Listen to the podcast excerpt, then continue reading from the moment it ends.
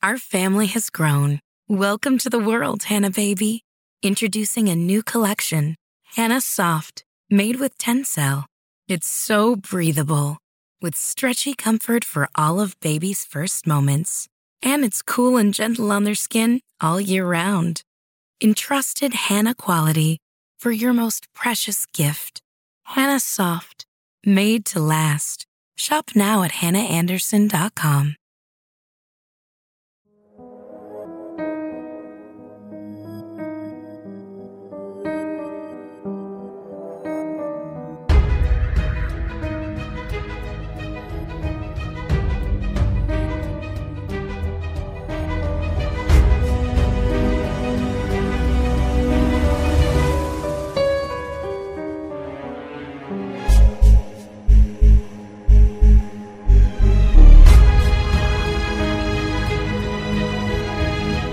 El Conde de Montecristo, de Alexandre Dumas.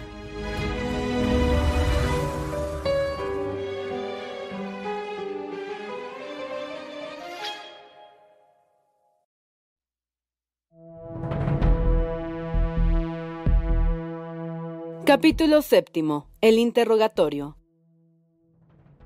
Apenas hubo salido del comedor, despojóse el sustituto de su risueña máscara, tomando el aspecto grave de quien va a decidir la vida o la muerte de un hombre. Sin embargo, aunque obligado a mudar su fisonomía, cosa que alcanzó el sustituto a fuerza de trabajo, y tal vez ensayándose al espejo como en los cómicos, en esta ocasión le fue doblemente difícil fruncir las cejas y dar a sus facciones la gravedad oportuna, puesto que, dejando a un lado el recuerdo de las opiniones políticas de su padre, que podían en lo futuro impedirle su fortuna, Gerardo de Villefort era completamente feliz en aquel momento. Rico de suyo, además de gozar a los 29 años de una posición brillante en la magistratura.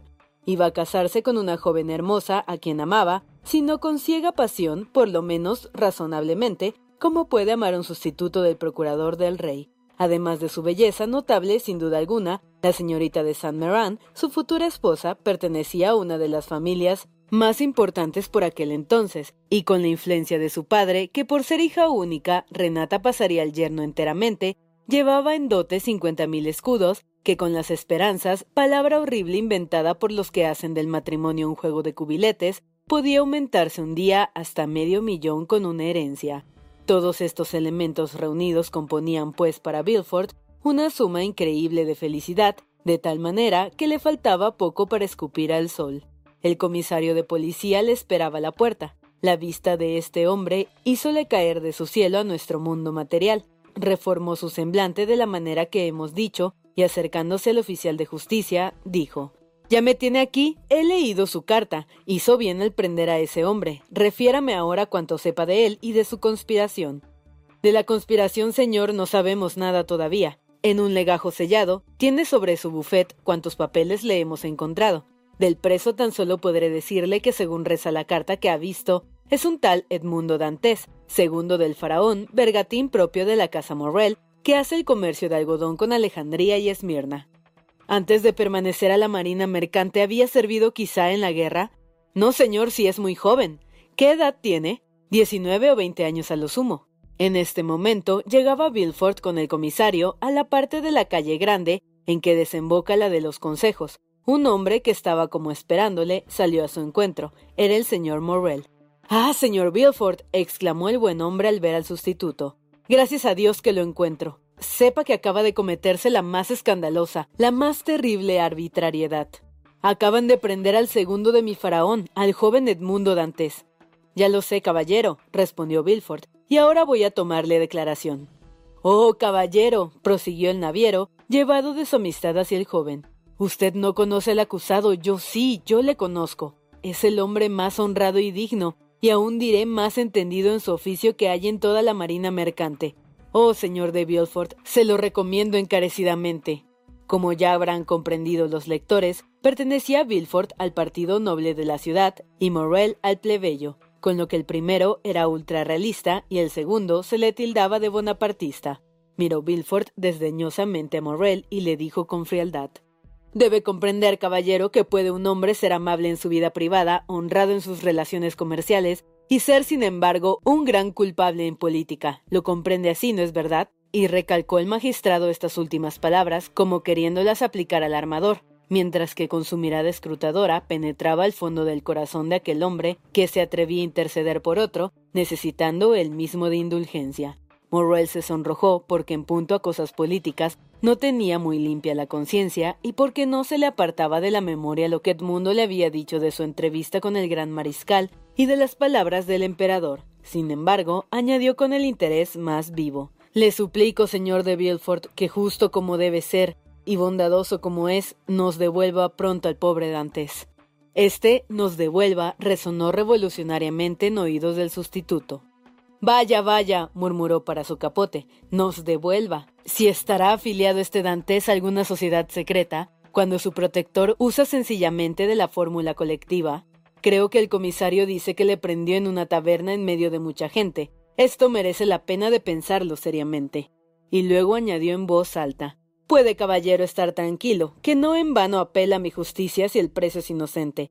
Pero si es culpable, me veré obligado a cumplir con mi obligación, pues en las circunstancias difíciles y azarosas en que nos hallamos, sería la impunidad muy mal ejemplo. Y habiendo llegado Bilford a la puerta de su casa, inmediata al Palacio de Justicia, entró en ella majestuosamente después de saludar con mucha ceremonia al desdichado naviero, que se quedó como petrificado. Estaba llena la antecámara de gendarmes y agentes de policía, y entre ellos el preso, de pie, inmóvil y tranquilo, aunque todos le miraban con expresión rencorosa. Atravesó Bilford la antecámara mirando a Dantes de reojo, y después de recibir un legajo de manos de un agente, desapareció diciendo Que conduzcan aquí al preso. Por rápida que fuese, aquella mirada bastó a Bilford para formarse una idea del hombre a quien iba a interrogar. En aquella frente despejada y ancha había adivinado la inteligencia, el valor en aquellos ojos fijos y aquel fruncido entrecejo, y la franqueza en aquellos labios gruesos y entreabiertos que dejaban ver sus dientes blancos como el marfil. La primera impresión había sido favorable a Dantes, pero como Villefort había oído asegurar muchas veces, como máxima de profunda política, que es bueno desconfiar de nuestro primer impulso, aplicó a la ocasión la máxima sin tener en cuenta la diferencia que va del impulso a la impresión. Por lo tanto, ahogó los sanos instintos que se despertaban en su corazón y compuso al espejo su fisonomía como para caso tan grave, y sombrío y amenazador, se sentó delante de su buffet. Un instante después entró Edmundo, que estaba muy pálido, aunque tranquilo y sonriendo. Saludó a su juez con cortés desembarazo y se puso a buscar con los ojos una silla, como si estuviese en casa de su armador. Entonces sus ojos tropezaron con la mirada impasible de Villefort, con aquella impasible mirada propia de los hombres de mundo, sin transparencia, y esto hizo que el pobre joven reconociese cuál era su verdadera situación. ¿Quién es usted y cómo se llama? le preguntó Bilford, hojeando las notas que recibiera de la gente al entrar, notas que en una hora habían alcanzado más que mediano volumen, tanto obra la corrupción de los espías en esto de prisiones. Me llamo Edmundo Dantes, respondió el joven con voz sonora y tranquila. Soy el segundo del faraón, buque perteneciente a los señores Morrel e hijos. Su edad, diecinueve años, respondió Dantes. ¿Qué hacía cuando le prendieron? Me hallaba en la comida de mi boda, señor, repuso el joven con voz literalmente conmovida, por el contraste que hacía aquel recuerdo con su situación y el sombrío rostro del sustituto con la hermosa figura de Mercedes. Comida de boda, repitió Villefort, estremeciéndose a pesar suyo. Sí, señor, voy a casarme pronto con una mujer a quien amo hace tres años. A pesar de su ordinario estoicismo, conmovió a Villefort esta coincidencia, que junto con la voz melancólica de Dantes, despertaba en el fondo de su alma una dulce simpatía. Él también como aquel joven se casaba. Él también era dichoso y fueron a turbar su dicha para que él turbara a su vez la de aquel joven. Esta homogeneidad filosófica pensó interiormente. Sorprenderá mucho a los convidados cuando yo vuelva a casa de San Merán. Enseguida, mientras Dantes esperaba que siguiese el interrogatorio, se puso a componer en su imaginación el discurso que debía pronunciar, lleno de antítesis sorprendentes y de esas frases pretenciosas que tal vez son tenidas por la verdadera elocuencia. Terminada en su mente la elocuente perorata, sonrió Villefort, seguro de su éxito, y encarándose con Dantes, Prosiga, le dijo. ¿Qué quiere que diga? todo aquello que puede ilustrar a la justicia. Dígame la justicia en qué quiere que le ilustre y obedeceré de todo en todo, aunque le prevengo, añadió con una sonrisa, que cuanto puedo decir es de poca monta.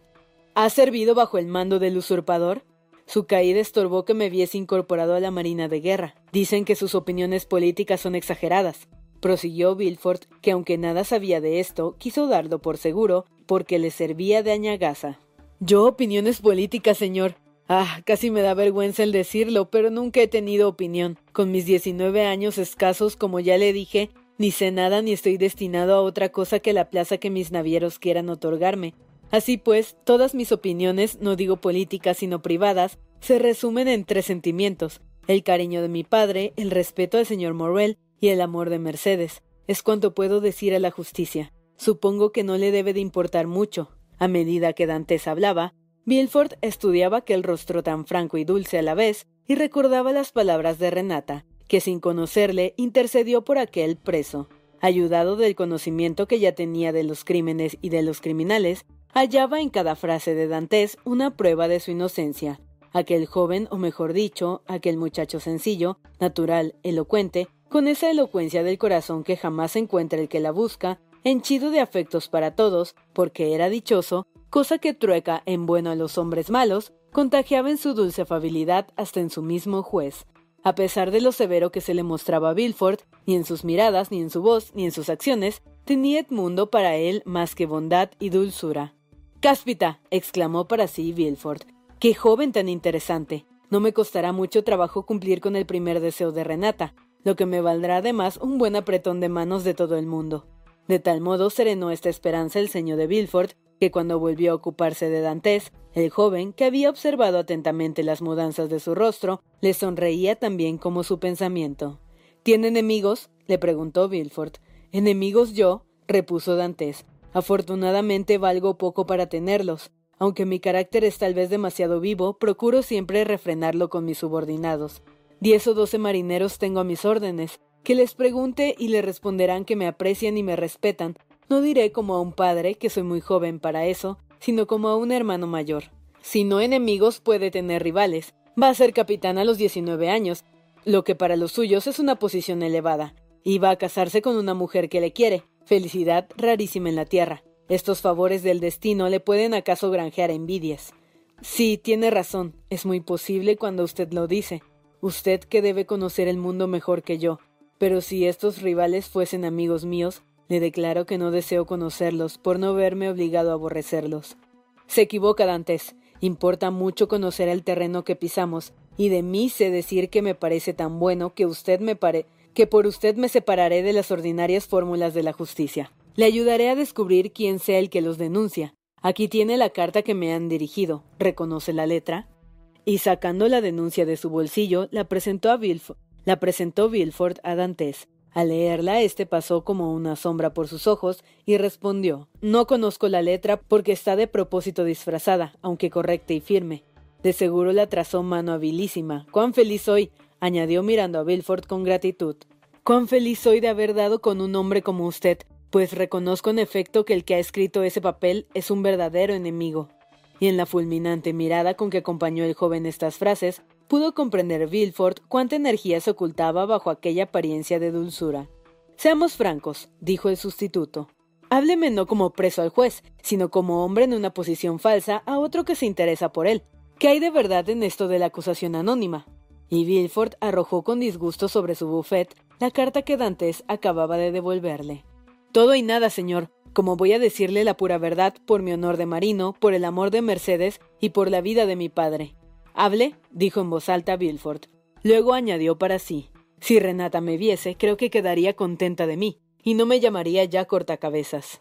Escuche, señor. Al salir de Nápoles, el capitán Leclerc se sintió atacado de calentura cerebral. Como no había médico a bordo y el capitán se negaba que desembarcásemos en cualquier punto de la costa, porque tenía prisa en llegar a la isla de Elba, su enfermedad subió de punto hasta que a los tres días, sintiéndose acabar, me llamó y me dijo Querido Dantes, júreme por su honor que hará lo que le voy a entregar ahora. De ello dependen los mayores intereses.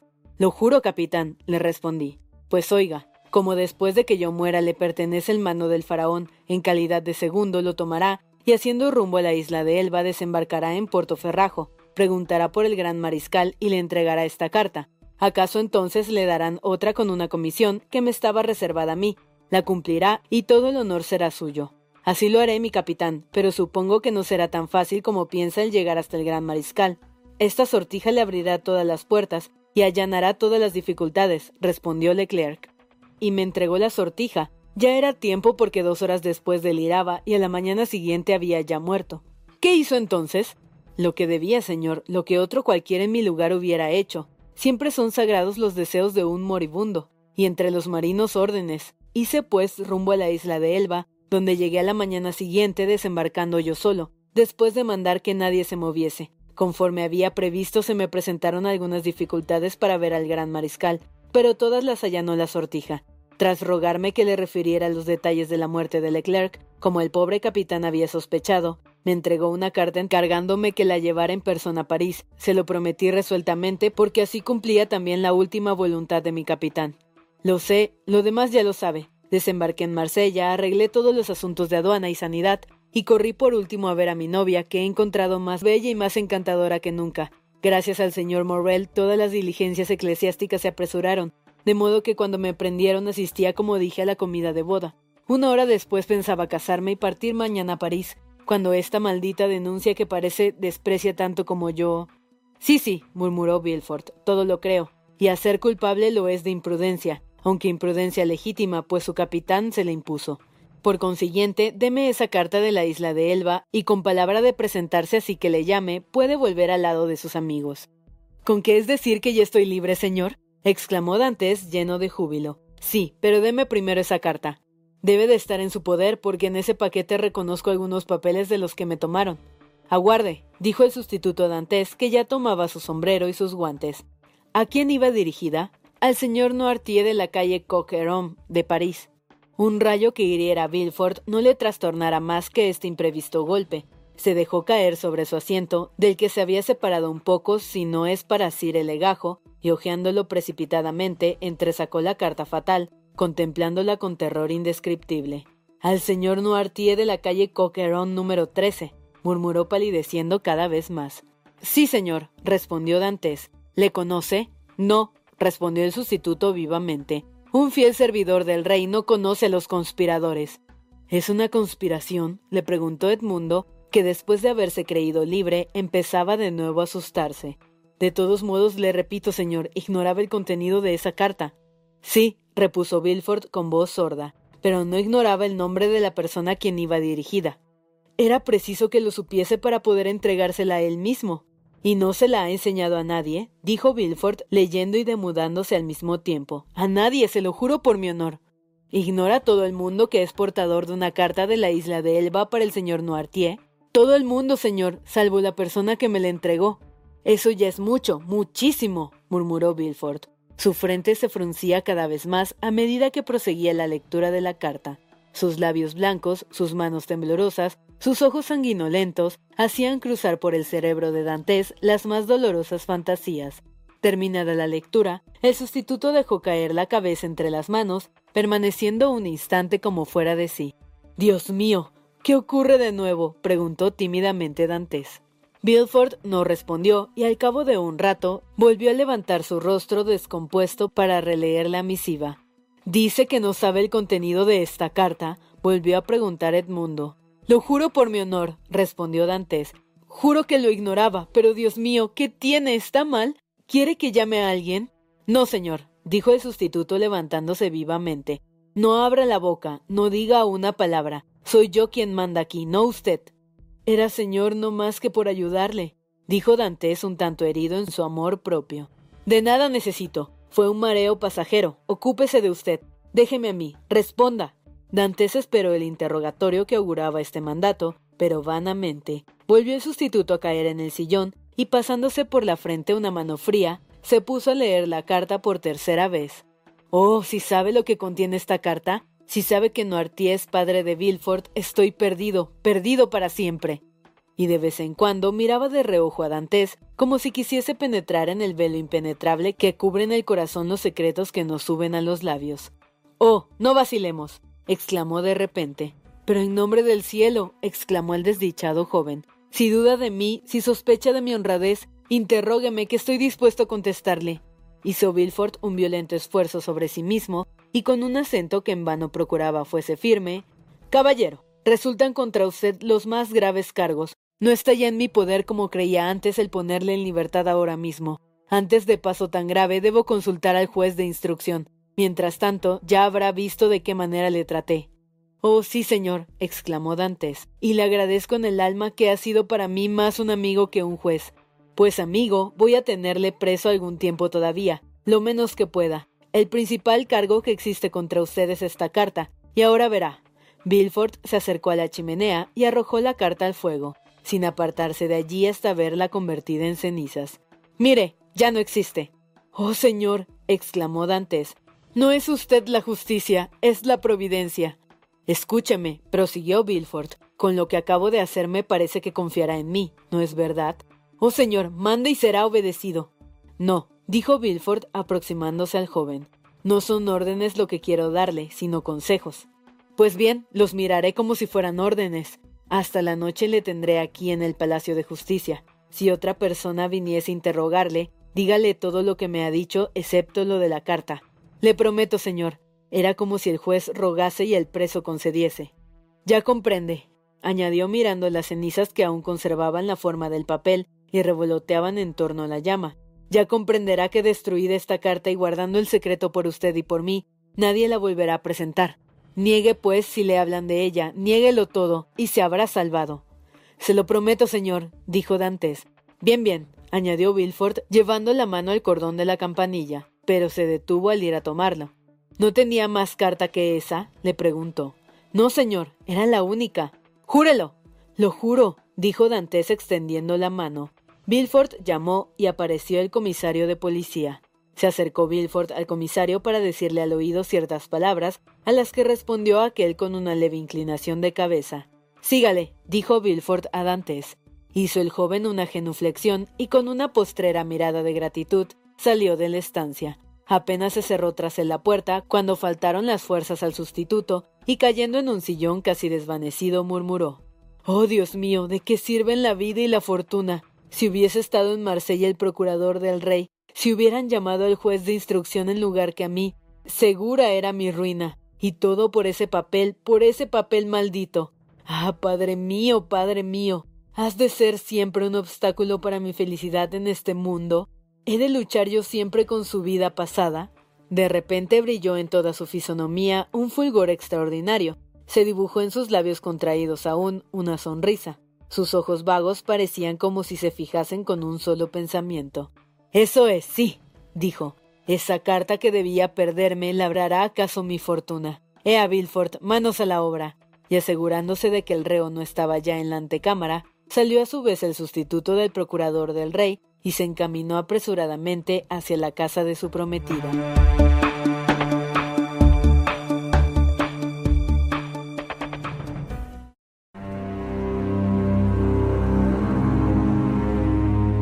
Capítulo octavo. El castillo de Eve.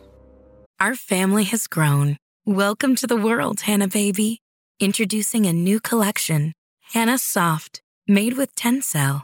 It's so breathable with stretchy comfort for all of baby's first moments.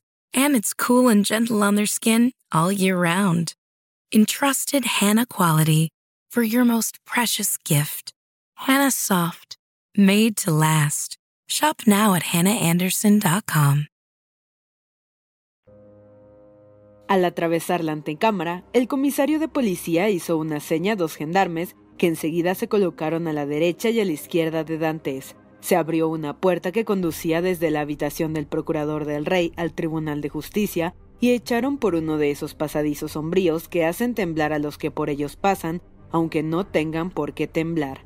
Así como el despacho de Bilford comunicaba con el Tribunal de Justicia, este comunicaba con la cárcel, edificio sombrío pegado al palacio. Por todas sus ventanas y balcones se ve el famoso campanario de los Aculs, que se eleva enfrente. Tras haber andado un sinnúmero de corredores, vio Dantes abrirse una puerta con un candado de hierro, como en respuesta a tres golpes que dio el comisario con un martillo de hierro, y que sonaron lúgubremente en el corazón del preso. Recelaba éste en entrar, pero los dos gendarmes le empujaron ligeramente y la puerta volvió a cerrarse. Ya respiraba otro aire pesado y mefítico, ya estaba en los calabozos. Se le condujo a uno, aunque decente, bien guardado de barrotes y cerrojos, pero su aspecto no era para infundir serios temores. Por otra parte, las palabras del sustituto del procurador del rey, que habían parecido tan sinceras a Dantes, resonaban en sus oídos todavía como una promesa de esperanza. Eran las cuatro cuando Dantes entró en su prisión, de manera que la noche llegó muy pronto. Corría, como hemos dicho, el primero de marzo. Falto de empleo el sentido de la vista, se le aumentó grandemente el del oído. Creyendo que venían a ponerle en libertad al rumor más leve, se levantaba al punto encaminándose a la puerta, pero bien pronto el rumor se perdía en otra dirección, y el preso volvía a caer desesperado sobre su banquillo. A las diez de la noche, en fin, cuando iba ya perdiendo toda esperanza, le pareció que un nuevo ruido se acercaba en efecto a su prisión, y así fue. Se oyeron en el corredor unos pasos que junto a su puerta cesaron, Giró una llave rechinando los cerrojos, la pesada puerta de encima se abrió, inundando de luz deslumbradora la estancia. Al resplandor veía Edmundo brillar los sables y las alabardas de cuatro gendarmes. Había dado ya un paso hacia la puerta, pero se detuvo al ver aquel inusitado aparato militar. ¿Vienen a buscarme? inquirió. Sí, respondió uno de los gendarmes. ¿De parte del sustituto del procurador del rey? Eso es lo que creo. Estoy pronto a seguirles, dijo entonces Dantes. Persuadido de que le buscaban de parte de Bilford, no tenía ningún recelo. Se adelantó, pues, con rostro tranquilo y paso firme, y se colocó él mismo en medio de su escolta. En la puerta de la calle esperaba un coche. Junto al cochero estaba sentado un guardia municipal. ¿Es para mí ese carruaje? preguntó Dantes. Para usted, respondió un gendarme. Suba, suba. Quiso Dantes hacer algunas observaciones, pero la portezuela se abrió, sintiéndose empujado para que se subiese, y como no tenía ni posibilidad ni intención de resistirse, se halló al punto en el fondo del carruaje, sentado entre dos gendarmes. Ocuparon los otros dos el asiento de la delantera y el pesado vehículo se puso en marcha, causando un ruido sordo y siniestro. El preso dirigió sus ojos a las ventanillas, pero todas tenían rejas. No había hecho sino mudar de prisión, solamente que ésta se movía, transportándole a un sitio de él ignorado. A través de los barrotes, tan espesos que apenas cabía la mano entre ellos, reconoció Dantes que pasaban por la calle de la Tesorería y que bajaban al muelle por la calle de San Lorenzo y la de Taramis. Luego, a través de la reja del coche, vio brillar las luces de la consigna. El carruaje se paró, se apeó el municipal y se acercó al cuerpo de guardia, de donde salió al punto una docena de soldados que se pusieron en fila, viendo Dantes relucir sus fusiles al resplandor de los reverberos del muelle. ¿Se desplegará para mí ese aparato de fuerza militar? murmuró para sus adentros. Al abrir el municipal la portezuela, que estaba cerrada con llave, respondió a la pregunta de Dantes sin pronunciar una sola palabra. Sin pronunciar una sola palabra, pues pudo ver entonces entre las dos filas de soldados un camino preparado para él desde el carruaje al puerto. Los dos gendarmes que ocupaban el asiento delantero bajaron los primeros, haciéndole a su vez apearse, en lo que le imitaron luego los dos que llevaba al lado dirigiéndose hacia una lancha que un aduanero de la marina sujetaba a la orilla con una cadena, mientras los soldados contemplaban al preso con aire de estúpida curiosidad. Inmediatamente se encontró instalado en la popa, siempre entre los cuatro gendarmes y el municipal a la proa. Una violenta sacudida separó el barco de la orilla y cuatro remeros vigorosos lo enderezaron hacia el pillón. A un grito de los remeros bajó la cadena que cierra el puente y se encontró Edmundo en lo que se llama el freón, es decir, fuera del puerto. Al salir al aire libre, el primer impulso del preso fue de alborozo, porque el aire significa libertad. Así pues, respiró a sus anchas esa brisa ligera que lleva en sus alas los dulcísimos e incomprensibles misterios de la noche y del mar. Pronto, sin embargo, exhaló un suspiro porque pasaba por delante de aquella reserva donde tan feliz había sido aquella misma mañana antes de su prisión. Para mayor dolor, a través de las luminosas rendijas de dos ventanas, los alegres rumores de un baile llegaban a sus oídos. Dantes, con las manos puestas en actitud de orar, levantó los ojos al cielo. El bote proseguía su camino y, pasada ya la tête de Mort, hallábase enfrente de la columna del faro, donde dobló. Esta maniobra era incomprensible para Dantes. ¿Pero a dónde me llevan? preguntó a uno de los gendarmes. Ahora lo sabrá. Pero nos está prohibido dar ninguna explicación.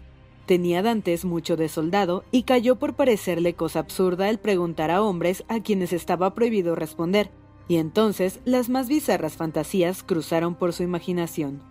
Como en tal barco era humanamente imposible hacer una larga travesía, y como no se veía ningún otro buque anclado por aquellos alrededores, se imaginó que le iban a desembarcar en algún punto lejano de la costa, diciéndole que estaba libre. Todo contribuía a reforzar con buenos agüeros esta imaginación. Ni estaba atado, ni intentaron siquiera ponerle grillos. Luego, el sustituto que también le tratara, no le había dicho que con tal de que nunca pronunciase aquel nombre fatal de Noirtier, nada le sucedería. A través de sus mismos ojos, no había quemado Bilford aquella carta peligrosa, única prueba que había contra él.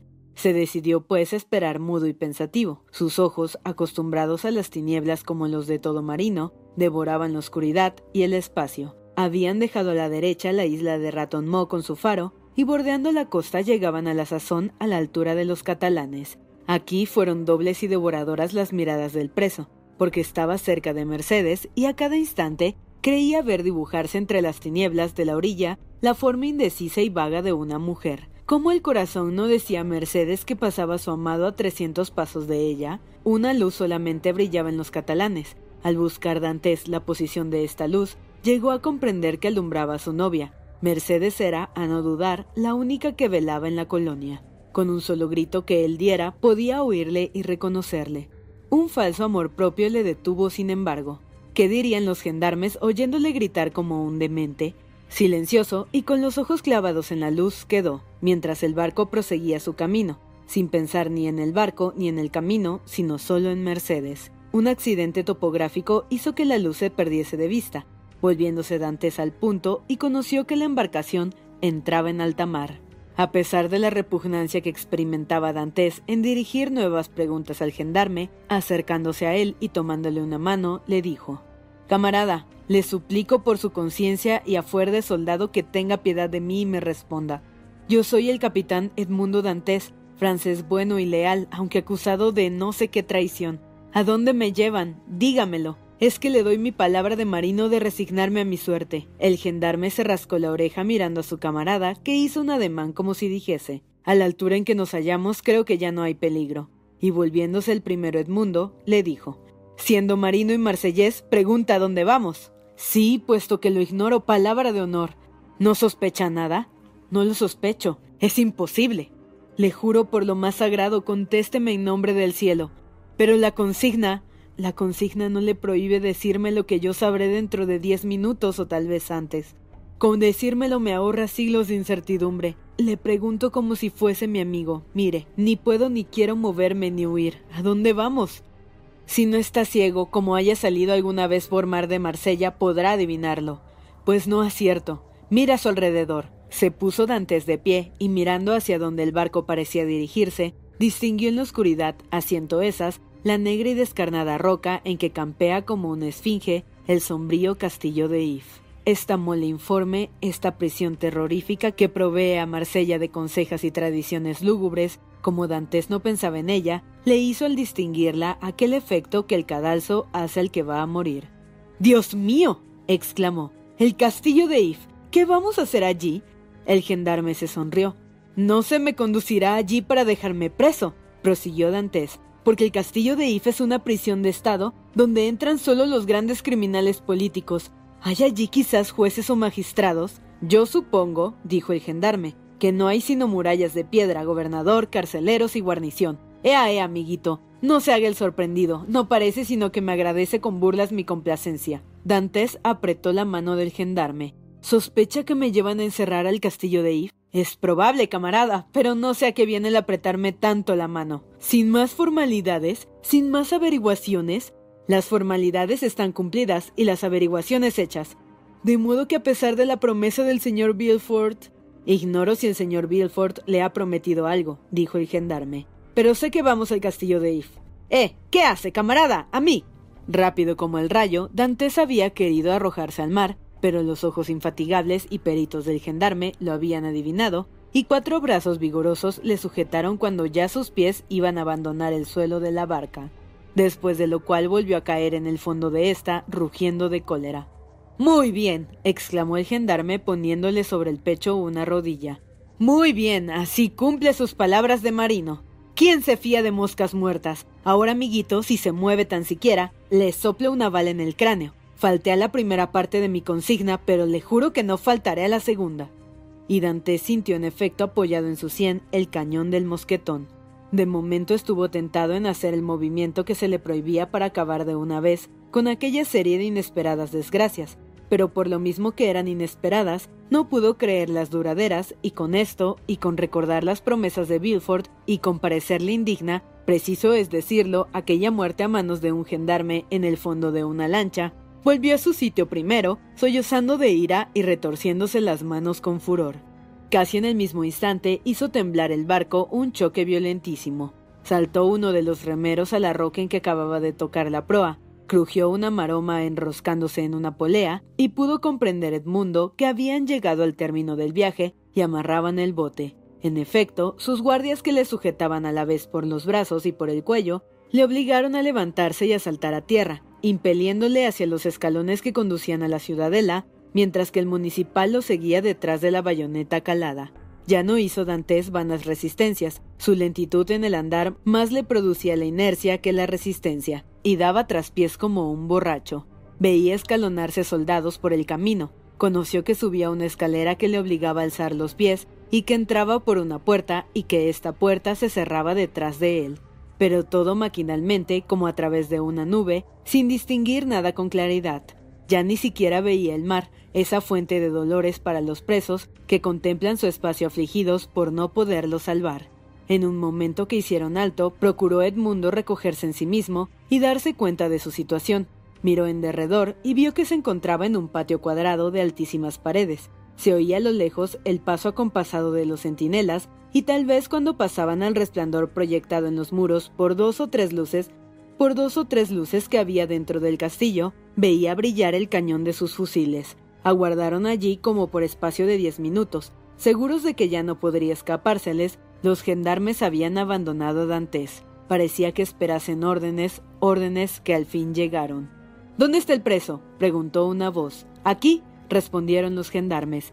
Que venga conmigo, voy a llevarle a su departamento. Vaya, dijeron los gendarmes a Dantes.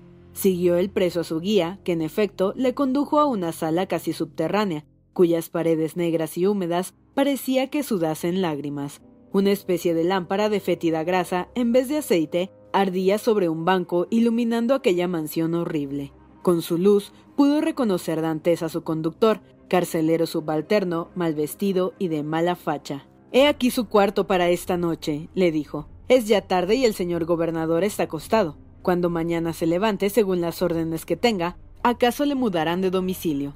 Mientras tanto, aquí tiene pan, agua en este cántaro y paja allí en un rincón. Es cuanto puede un preso desear. Buenas noches. Y antes de que Dantes hubiera pensado en contestar, antes de que reparase dónde ponía el pan el carcelero, antes de que comprendiese dónde estaba el cántaro ni en qué rincón la paja, había el carcelero tomado la lamparilla y cerrado y cerrado la puerta. Le había robado aquella mezquina luz que, como la de un relámpago, hizo distinguir al preso las grasientas paredes de un calabozo. Por consiguiente, se encontró solo, en silencio y oscuridad, mudo y triste como aquellas paredes cuyo frío glacial helaba el sudor de su frente. Cuando el primer albor de la aurora envió a aquel antro un poco de claridad, volvió el carcelero con orden de dejarle en el mismo calabozo. Dantes ni siquiera había mudado de sitio, cual si una mano de hierro le hubiese clavado en él la víspera. Inmóvil, con la cabeza baja, se le notaba una alteración solamente, casi cubiertos los ojos por una hinchazón producida por la humedad. Así había pasado toda la noche de pie sin dormir un solo instante. Se acercó el carcelero y aún dio en tono suyo algunas vueltas, pero parecía que Dantes no le veía.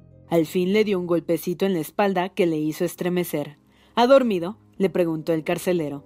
No lo sé, respondió Dantes. El carcelero le miró sorprendido. ¿Tiene hambre? prosiguió. No lo sé, respondió de nuevo Dantes. ¿Quiere algo? Quisiera ver al gobernador. El carcelero se encogió de hombros y se marchó. Le siguió Dantes con la vista, extendiendo los brazos a la puerta entreabierta, pero ésta se cerró de repente. Entonces su pecho se desgarró, por decirlo así, en un interminable sollozo. Corrieron a torrentes las lágrimas que hinchaban sus pupilas. Se puso de hinojos con la frente pegada al suelo y a rezar por largo rato, repasando en su imaginación toda su vida pasada y preguntándose qué crimen había cometido en aquella vida tan corta aún para merecer tan duro castigo. Y así pasó todo el día. Algunos bocados de pan y algunas gotas de agua fueron todo su alimento. Ora se sentaba absorto en sus meditaciones, ora giraba en torno de su cuarto como una fiera enjaulada.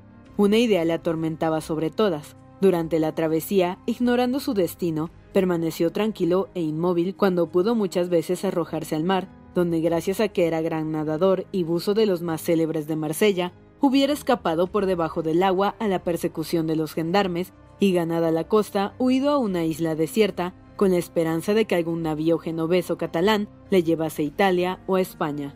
Desde allí escribiría a Mercedes que viniera a reunirse con él. Ni por asomo le inquietaba la miseria en ninguna parte del mundo a que fuese, pues los buenos marinos en todas son raros, sin contar que hablaba el italiano como un toscano y el español como un castellano viejo.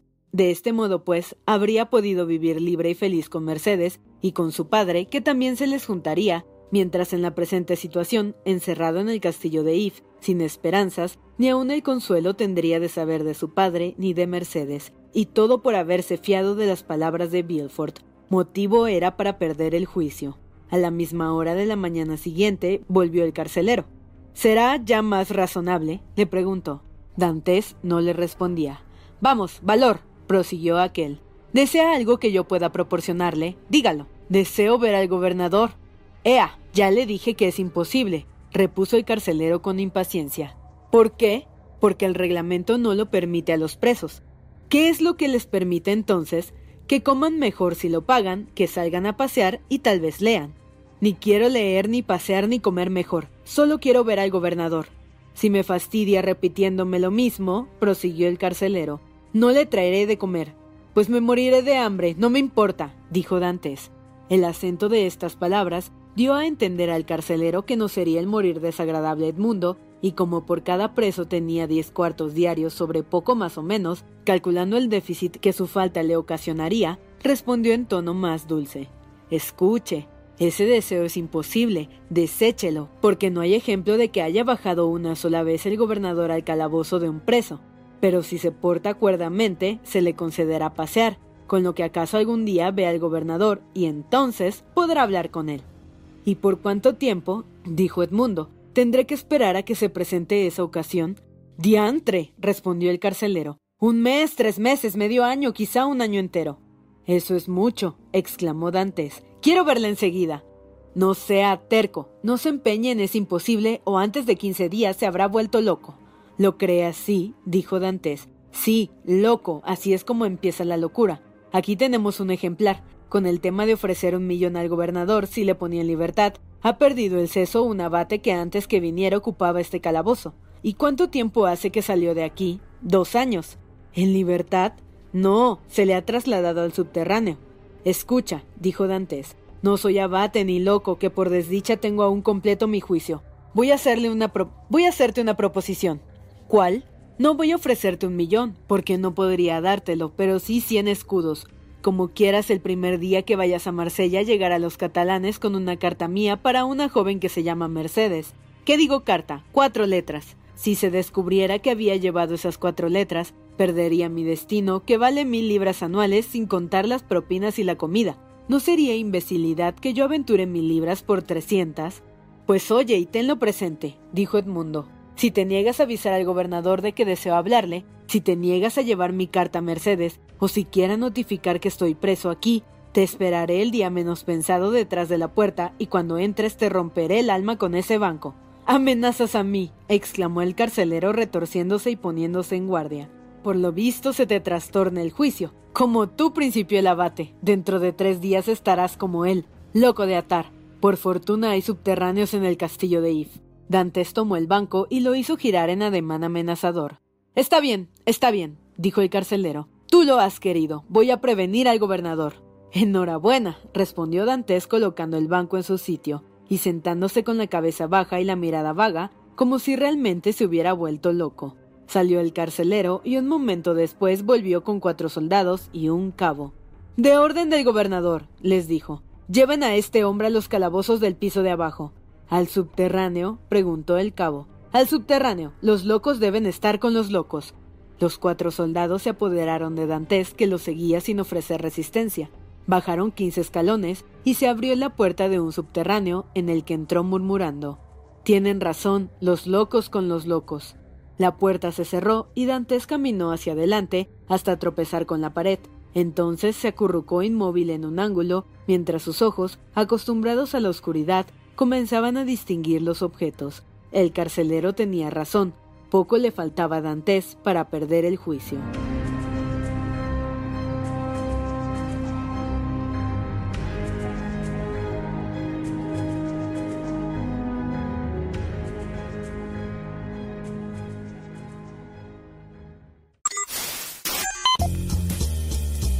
No te pierdas la continuación de esta historia. Capítulos todos los lunes, miércoles y viernes. ¡Suscríbete! El Cuentero, con historias para tus oídos.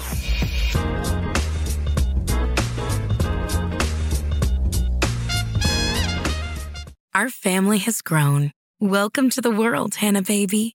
Introducing a new collection, Hannah Soft, made with Tencel. It's so breathable, with stretchy comfort for all of baby's first moments. And it's cool and gentle on their skin all year round. Entrusted Hannah quality for your most precious gift. Hannah Soft, made to last. Shop now at hannahanderson.com.